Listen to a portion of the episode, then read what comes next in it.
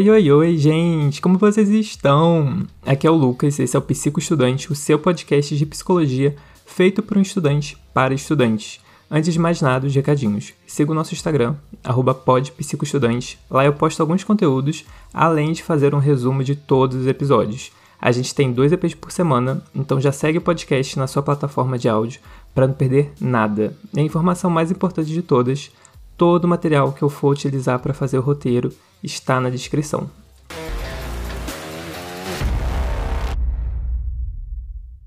Quando você entra na faculdade, uma das primeiras coisas que você percebe é que não existe normalidade.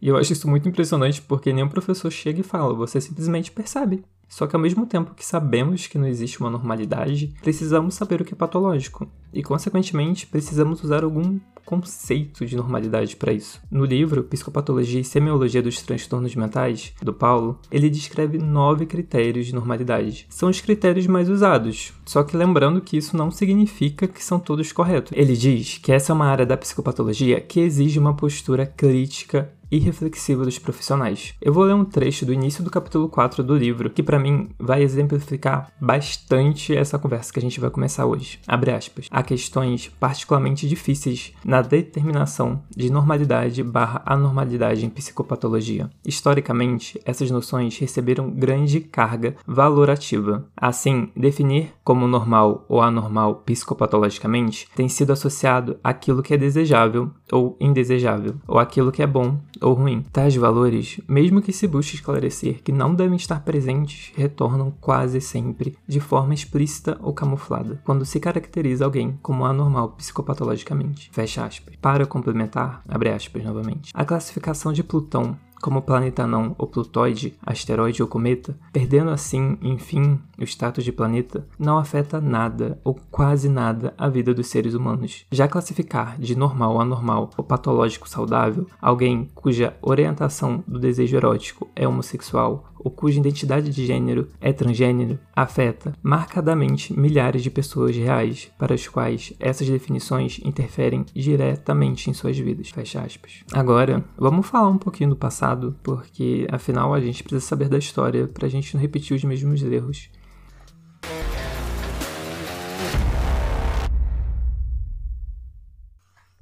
O final do século XIX para o começo do século XX foi um período marcado por muitas transformações na medicina, e a partir desse momento começou o movimento eugenista, que na época significava melhorar as qualidades inatas da raça humana, visando indivíduos sadios, fortes e belos. E como se pode esperar, tudo aquilo que não era sádio, forte e belo era considerado anormal. Indivíduos com doenças infecciosas, como lepra, sífilis ou tuberculose, até pessoas moralmente indesejáveis, aspas, com potencial de propagar características da degeneração aos seus descendentes ou por serem considerados improdutivos ou inaptos ao trabalho, como as pessoas com algum tipo de deficiência ou transtorno mental. Fecha aspas. Nesse período, também começamos a ter algumas nomenclaturas que infelizmente a gente usa até hoje, por algumas pessoas, como anormais, delinquentes, loucos, idiotas. Assim temos o que seria normal e o que seria patológico que nesse caso precisaria de intervenção e correção. Os manicômios, eles começaram a dominar toda a Europa no final do século XIX. E pasmem, ele era considerado a modalidade terapêutica mais eficaz.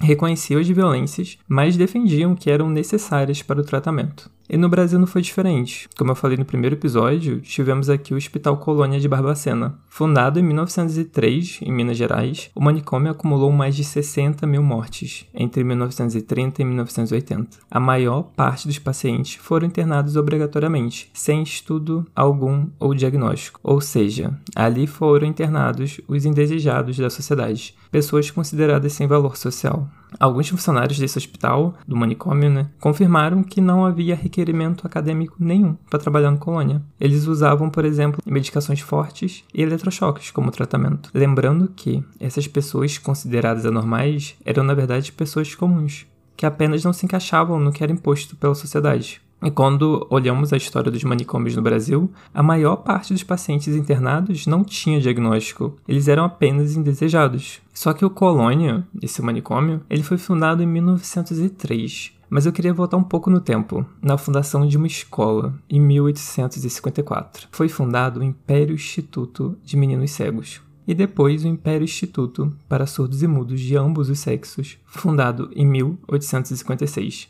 abre aspas, alinhada às políticas de intervenção e controle sobre os corpos considerados indesejáveis e improdutivo. As instituições funcionavam inicialmente como locais de confinamento e isolamento da sociedade, sendo objeto da atenção médica com fins corretivos e normalizantes, sob o pretexto de prepará-los para a reintegração da sociedade. Fecha aspas. O que mais me pegou nisso tudo quando eu comecei a ler foi a parte que está escrito corpos considerados indesejáveis improdutivos. E a gente está falando aqui de uma escola, de criança. Então, sim, já existiam manicômios onde as pessoas, os adultos, no caso, que eram considerados indesejáveis pela sociedade, eram mandados.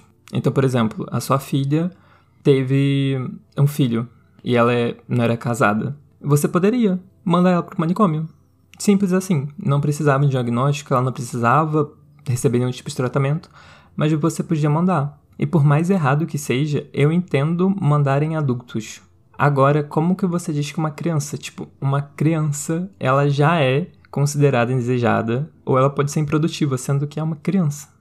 E eu acho que a Thompson é um nome interessante aqui, porque ele era diretor da Instrução Pública de São Paulo. Esse Oscar, ele estava empenhado em adquirir aparelhos estrangeiros que pudessem medir e analisar se o funcionamento do corpo infantil era adequado à série ou grau que estava cursando. Eu queria muito achar como que era esse aparelho, mas eu procurei e não achei. Mas enfim, o médico italiano Ugo Pizzoli, ele, um pouco tempo depois desse Oscar, ele começou a ministrar um curso de pedagogia.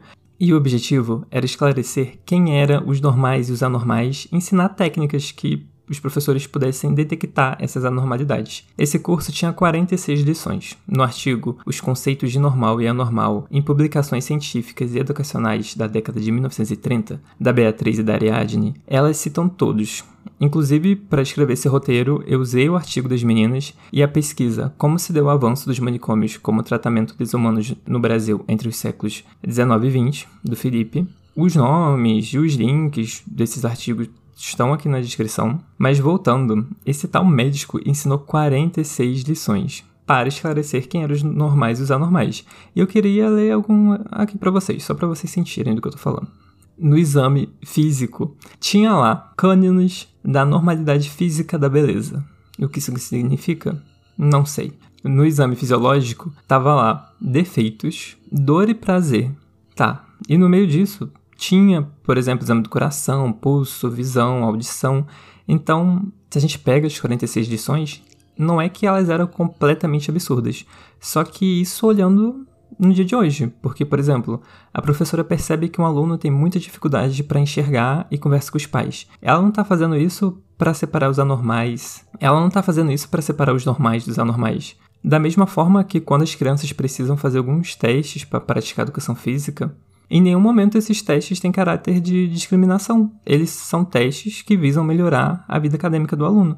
E não só a vida acadêmica, como na sociedade. Tem muita gente que descobre que tem precisa de tipo de algum auxílio durante a escola, né? E na revista Escola Nova, do ano de 1931, temos uma publicação de um médico. E eu quero ler um trechinho que eu peguei no artigo para vocês. Abre aspas. Na revista, há uma publicação de um trecho de uma conferência realizada na Sociedade Brasileira de Pediatria acerca do tema higiene mental em pediatria, ministrada pelo Dr. Macilon Saboia, inspetor médico escolar do Rio de Janeiro, na qual o médico apresenta uma classificação em quatro grupos de crianças consideradas deficientes mentais. Nos dois primeiros grupos, apresenta os denominados imbecis. No terceiro grupo estariam aqueles que denomina simplório e patetas, quais poderiam obter bons resultados e aproveitamento da sociedade se recebessem educação apropriada em instituições especializadas. No quarto grupo, apresenta aqueles considerados com desvio de caráter, da vontade, dos sentimentos e da moral, porém sem déficits na inteligência, nos quais mereciam atenção especial quanto à possibilidade de gerarem prejuízo à ordem social. Saboia defende a necessidade de um levantamento dos casos considerados anormais e subnormais, por meio de avaliações específicas que pudessem direcionar os encaminhamentos considerados mais adequados em cada caso. Fecha aspas. Então, lá em 1903, a gente tinha um médico pediatra que classificava, de novo, gente, é criança, sabe? Criança sendo denominada como imbecis ou simplórios e patetas. E eu não vou falar mais nada não, porque enfim, tô estressado já. Criado em 1970 a Constituição do Movimento dos Trabalhadores em Saúde Mental. Então esse texto ele foi criado como resposta a uma série de denúncias de condições precárias em centros de tratamento psiquiátrico. E muita água rolou em 2001, foi aprovada a Lei Nacional da Reforma Psiquiátrica. E eu quis falar disso tudo, porque psicopatologia é algo muito sério e a gente vai falar sobre normalidade. Eu não queria simplesmente vir aqui falar, tipo, nove critérios, sendo que a gente teve toda essa história. E, gente, milhares de pessoas morreram ou sofreram coisas horrorosas porque algumas pessoas resolveram falar que elas eram normais. Então, quando a gente está falando de normal e anormal, a gente precisa tomar muito cuidado.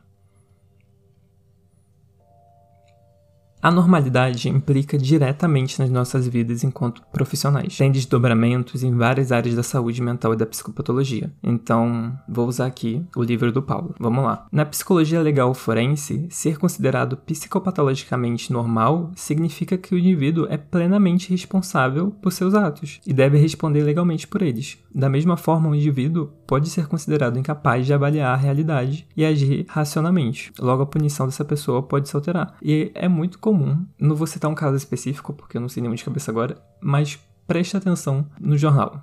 No planejamento em saúde e política pública, por exemplo, para planejar as políticas públicas de saúde mental, se precisa estabelecer um critério de normalidade. Afinal, a gente precisa saber quais as demandas necessárias e para isso a gente precisa saber o que seria normal.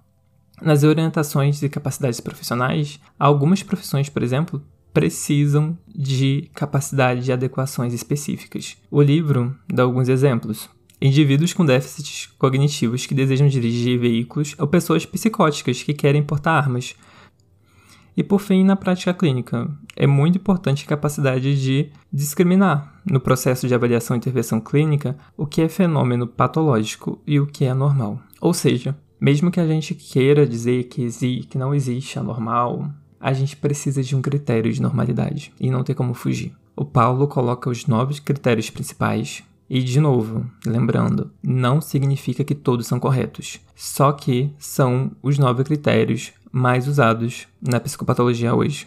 Em alguns casos, inclusive, pode-se utilizar a associação de vários critérios de normalidade de acordo com o objetivo que se tem em mente. Então, Vamos lá. O primeiro critério é normalidade como ausência de doença, ou seja, a ausência de sinais e sintomas no corpo. Um critério considerado falho, porque consideraria pessoas com transtornos mentais anormais e traz de volta aquele pensamento discriminatório que a gente estava falando lá no início. O segundo critério é a normalidade ideal. A normalidade aqui é tomada como certa utopia, entre aspas. Estabelece arbitrariamente uma norma ideal, aquilo que é supostamente sádio ou mais evoluído. O terceiro critério é a normalidade estatística. O normal passa a ser aquilo que se observa com mais frequência, como peso, tensão arterial, horas de sono, quantidade de sintomas ansiosos, etc. E é meio óbvio que esse também pode ser um critério falho, já que nem tudo que é frequente é saudável. Por exemplo, em uma escola, todos os professores sofrem constantemente com ansiedade e desenvolvem até algum transtorno depressivo. Com esse critério, nessa escola, esses sintomas são normais, porque todo mundo tem, mas isso não quer dizer que é algo saudável.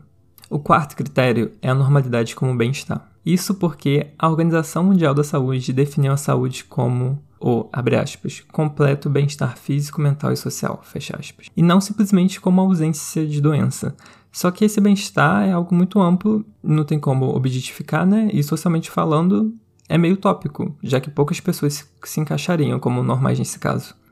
O quinto critério é a normalidade funcional, e aqui o conceito é realmente funcional. O fenômeno é considerado patológico a partir do momento que é disfuncional e produz sofrimento para o próprio indivíduo ou para o seu grupo social. O sexto é sobre normalidade como processo. Nesse caso, ele é mais que uma visão estatística. Consideram os aspectos dinâmicos do desenvolvimento e é um olhar amplo por todos os processos. O sétimo é a normalidade subjetiva, e esse é o famoso eu tô bem, gente, eu tô bem, eu tô bem.